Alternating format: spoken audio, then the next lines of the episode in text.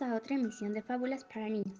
Yo soy Siloé Torres Escamilla y en esta ocasión les leeré la fábula de la liebre y la tortuga. La liebre y la tortuga. En cierta ocasión se hallaba la liebre presumiendo delante de los demás animales su gran velocidad. Soy la más veloz de todos, decía. Nadie ha podido nunca ganarme una sola carrera. Reto cualquiera probarlo. Acepto el reto, dijo tranquilamente la tortuga. ¿Tú? Pues mira que me hace gracia dijo la liebre. Puedo ir y volver tres veces antes de que tú llegues. Es posible, pero no te alabes hasta ser la vencedora, repuso la tortuga. Después de establecer las condiciones en que debía llevarse a cabo la carrera, comenzó la prueba.